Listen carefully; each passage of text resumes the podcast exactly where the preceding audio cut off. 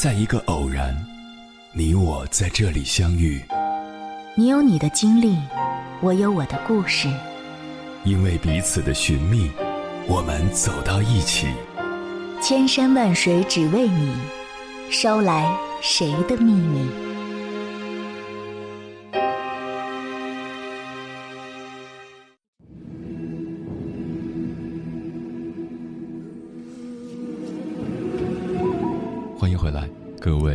行者，这里是正在直播的中国交通广播，千山万水只为你，深夜不孤单。我是迎波，绰号鸭先生。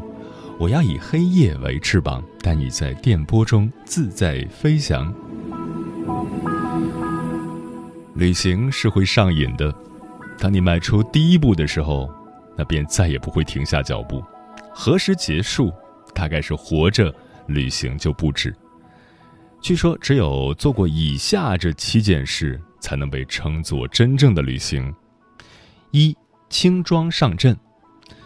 许多人都会有这样的经历吧？旅行之前收拾行李的时候，总是觉得这个用得到，那个也用得到，到头来一大堆的行李还是原样带了回来。其实旅行很简单，真的沉醉其中的话，就不需要再苦恼景色搭配怎样的衣服，是不是需要带一本书缓解旅途上的无聊。你只需要穿着最舒适的衣服。整理好最轻松的心情，度过和平时不同的生活，就是最好的状态。二，学一项新的技能。旅行的过程本就是成长的过程，在学习中旅行，在旅行中学习，体验当地的特色技能。不要考虑自己是否可以做得很好，你能迈出第一步就已经很棒了。旅行不仅是身体走出去，打开自己的大脑和内心，不要把自己框在自己的框架之中，学着吸纳新的生活、新的环境中的那些有用的东西。三，写一篇旅行感悟或游记。就算印象再深刻的旅行，单凭相机留下的画面，很难还原当时的心情和经历。一天的旅程下来，收获满满。晚上回到休息的地方，回顾一天，做一个简单的感想总结。多年之后翻看密密麻麻的字迹，会是一辈子最美好的回忆。四，逛一圈当地的市场。一个城市的魅力，除了具有象征性的景点和建筑，深入街巷，来到集市，也许你会有不一样的收获。吃最地道的美食，买最特色的服装，体验砍价的乐趣，这要比走马观花似的一个接着一个景点的逛更有趣。想要融入一个地方，就一定要接地气。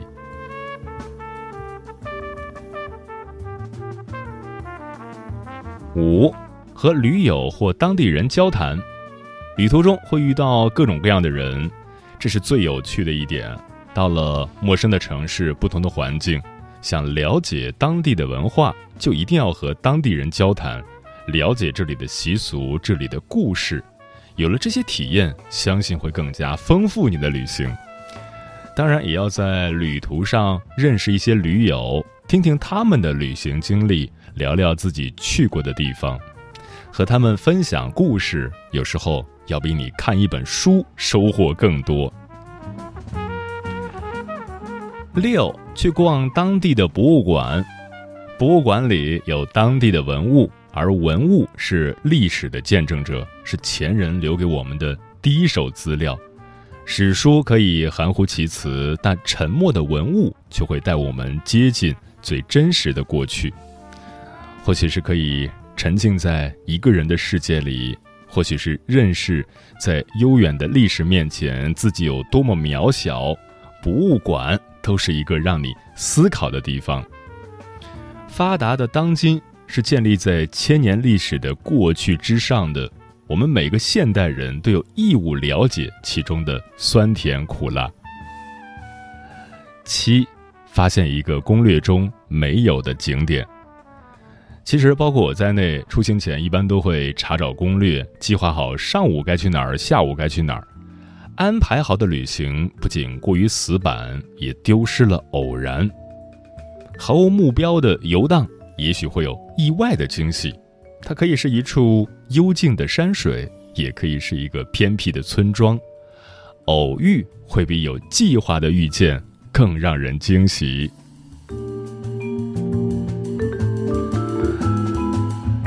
如果你问旅行的意义是什么，我会告诉你。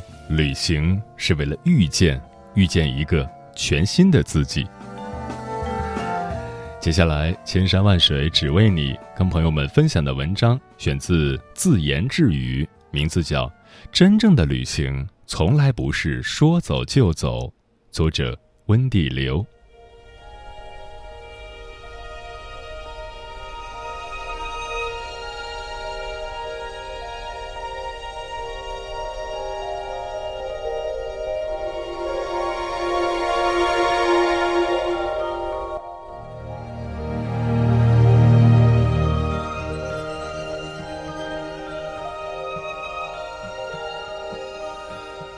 说起来，其实我挺宅的，特别喜欢独处，可以一个人安静的吃饭、写字、画画、看书，甚至一整天不跟别人说话，我都毫无压力。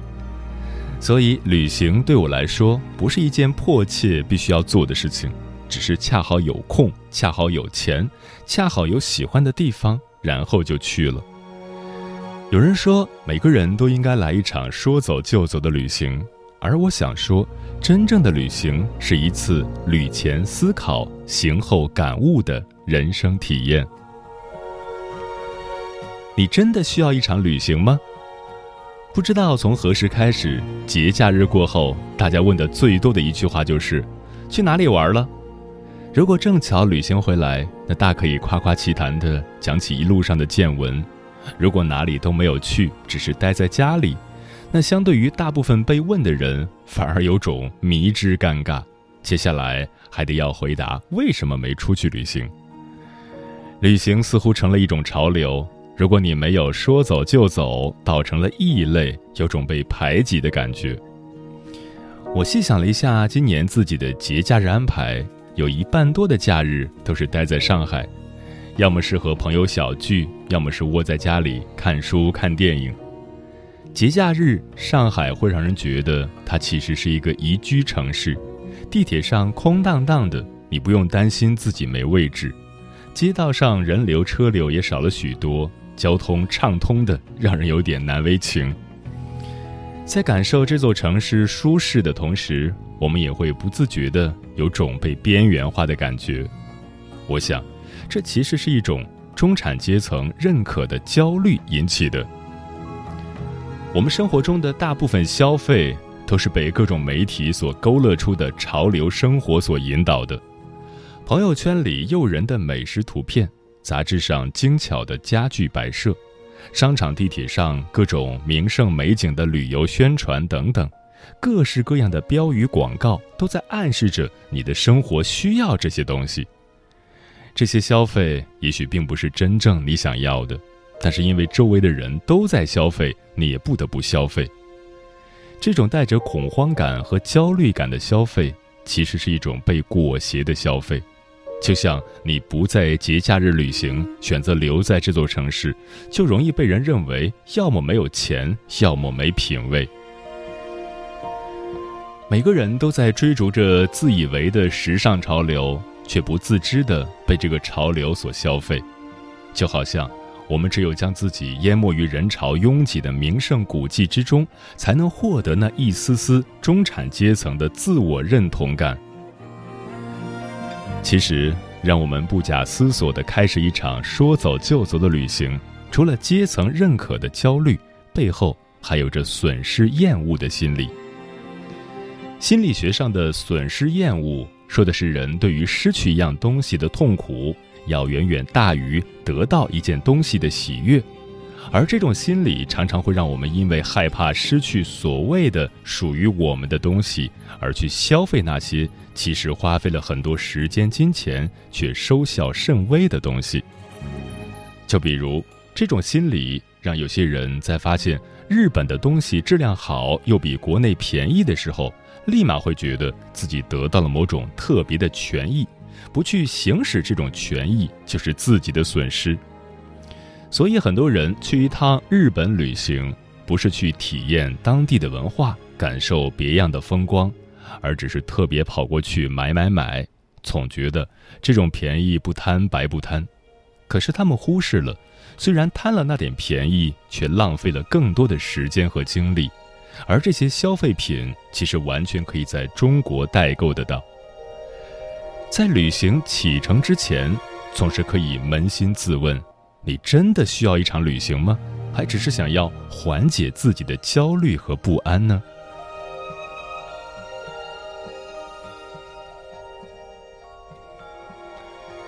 旅行的意义在哪里？有时候漫无目的的闲逛，的确可能会遇到转角处的惊喜，但是一路上都无厘头的漫游，一无所获却是必然的。在我眼里，弄清楚自己为什么旅行，比说走就走的所谓潇洒重要太多。作家李新平在自己的书中提到，大学暑假到美国伯克利游学时，遇到了校园枪击事件。而第二次在纽约自助旅行回家后，当天发生了九幺幺事件，多次与死亡擦肩而过的幸运，让他决定要跑在死神前面，继续抢更多的时间去旅行，因为旅行让他从自闭胆怯自然过渡到了勇于冒险。因为找到了旅行的意义，他从二十岁到四十多岁，开启了世界各地的旅行。从创意启蒙之旅到智慧修行之旅，他认为旅行最大的意义在于，能让你从自己的内在中找到真正需要的东西。对他而言，旅行就是帮助他发现不同的自我的途径。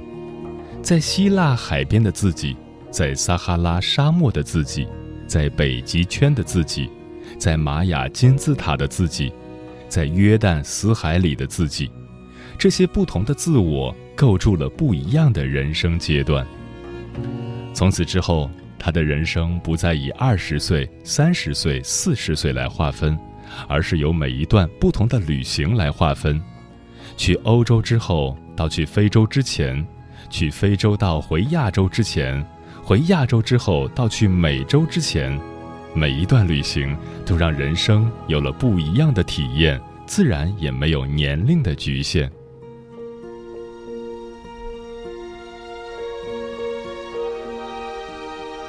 旅行最大的好处之一，就是让我们走出自己的舒适圈，发现一个和自己生活完全不一样的世界。这时候的你，需要打开心扉，去了解当地的人文历史。用眼睛去定位那些美丽的瞬间，更重要的是，你必须以另外的一种思考方式来面对所有的人事物，而这绝对是对你人生的一次挑战，但也是你旅行意义最重要的部分。如果你热爱艺术，旅行的意义就是发现不同地域特有的建筑和工艺，获得创作的灵感。如果你热爱交流，旅行的意义就是找到不同文化之间的巨大差异和不同人心理上的微妙变化。如果你热爱摄影，旅行的意义就是通过影像记录下那些令人感动又让人惊艳的美丽瞬间。每个人对旅行有不同的理解，而如果我们需要一场旅行，那我们更需要找到旅行的意义。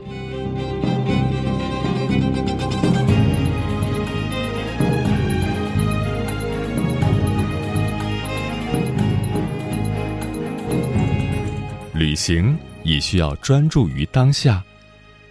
迎来了一场意义非凡的旅行，走心是我们最必要的投资。大部分人总是会在工作的时候想着休假，而在休假的时候却依然处理着工作。在我的摩洛哥之旅中，为了公号不断更，我不仅在旅途的车上构思文章结构，还在游玩了一天之后熬夜推送。生怕怠慢了我的读者朋友。说实话，这种旅行中还不忘工作的场景，夹带着各种情绪，已然成为了我这次旅行的槽点。旅行就是工作之后生活之外的留白，它可以看作我们人生的一个停顿期，更需要我们专注于其中，才能获得一个优质的体验，从而成为我们人生中的一次加油叙事。其实，人生中最难的，就是专注于你正在做的事情。曾看过这样一个心理学实验，在一天的不同时段里，给来自八十三个国家约五千名志愿者发送消息，让他们记录自己的所思所想所做，然后回答三个问题：你觉得心情怎么样？你想的事情是正在做的事情吗？如果不是，那么你想的事情是愉悦的、令人不快的，还是中性的？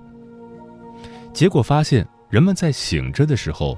脑袋里想的常常不是他们正在做的事，而是大约有百分之四十七的时间都在做白日梦，回忆过去或是计划未来。可这些在当下所做的事情来看，都是毫无意义、没有价值的。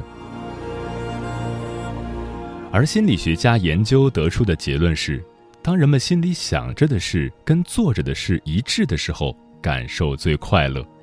所以做任何事情都要走点心，专注于当下，而旅行也不例外。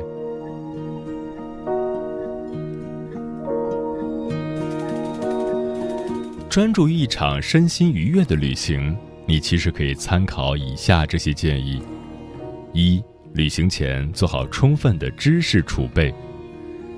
记得我初次看到毕加索真迹的时候，最初的兴奋感很快消散得无影无踪。更没有所谓的愉悦感，因为我完全看不懂，不知道该如何去欣赏他的作品。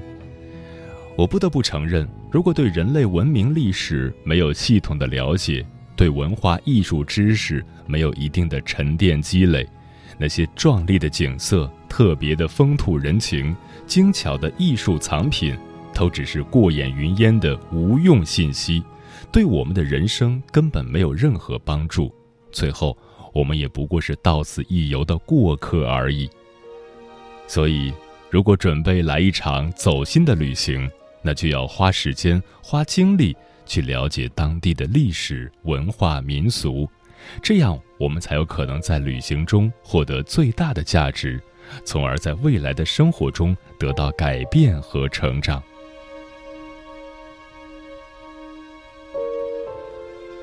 二。舍得花必要的钱。我从来不推荐穷游，因为太过吝啬的旅行换来的往往是情绪上的波动和体验上的缺失。就像有的人为了逃票，结果被老虎咬了，这实在不是划算的买卖。我还遇到一类人，买东西不是因为自己喜不喜欢，而是觉得自己能不能做出来，以贪便宜的心态来看待商品的价值。记得最近的一次旅行中，我非常喜欢一种画，它是用一种无色颜料画好，然后放到火上烘烤。经过烘烤之后，这样无色的一幅画，最后可以变得色彩斑斓。结果有个小伙伴说：“我没必要买，因为他觉得我也可以画出来，自己去淘宝买颜料，自己画，自己烘烤，没必要花钱买。”乍一听似乎有那么一点道理。可是你仔细想想，这完全不合逻辑。我花一点钱买别人这样一幅画，买的是别人特殊的手艺和经验，跟自己为了贪便宜做自己不擅长的事情，然后还弄出一幅不伦不类的画出来，这很明显不可相提并论。每个人都有自己的价值判断，但是花钱买你觉得有价值的东西，就不要想着省钱。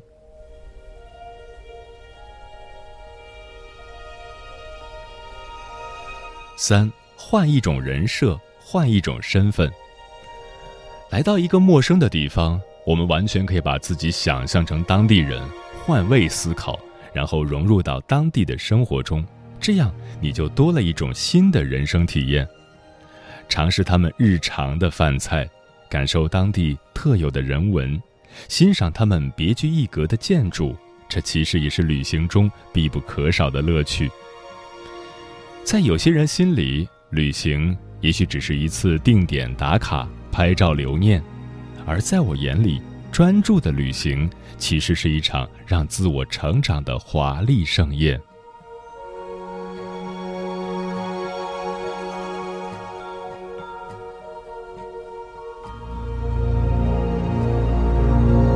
旅行中的感触才会带来改变。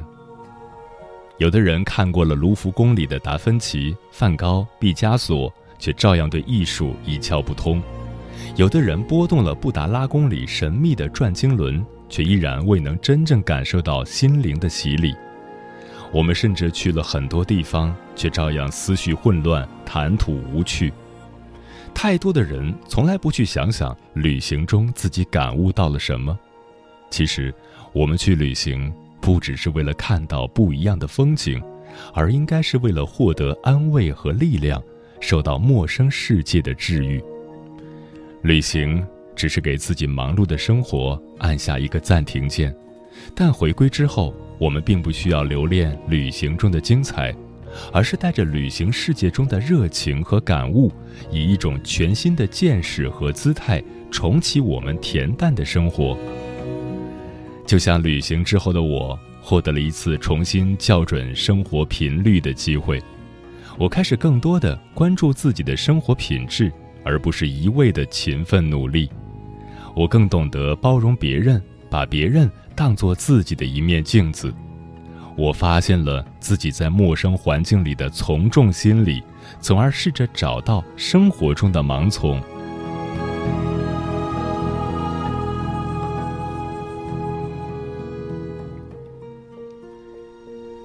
有人说，人生最好的旅行就是你在一个陌生的地方发现一种久违的感动。而我说，人生最好的旅行不是说走就走，而是你在旅途中找到那种久违的感动，然后把它带回到麻木的生活里。那些感触就像一束光，穿透平静生活里的暗淡，照亮内心的一小簇田地。然后，有些东西会悄悄地发生变化。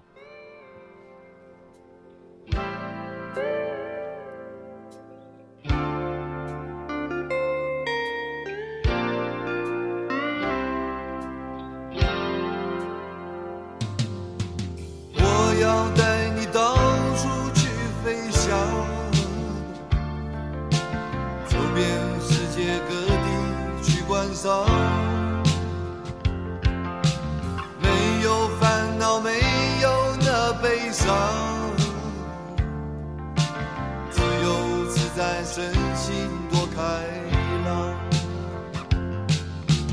忘掉痛苦忘掉那地方。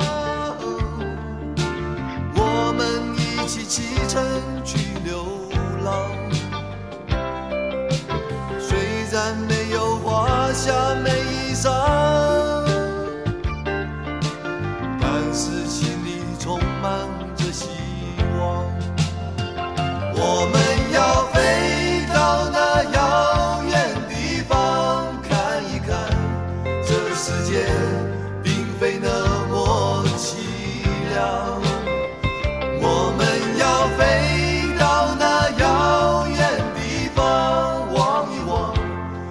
世界还是一片的光亮。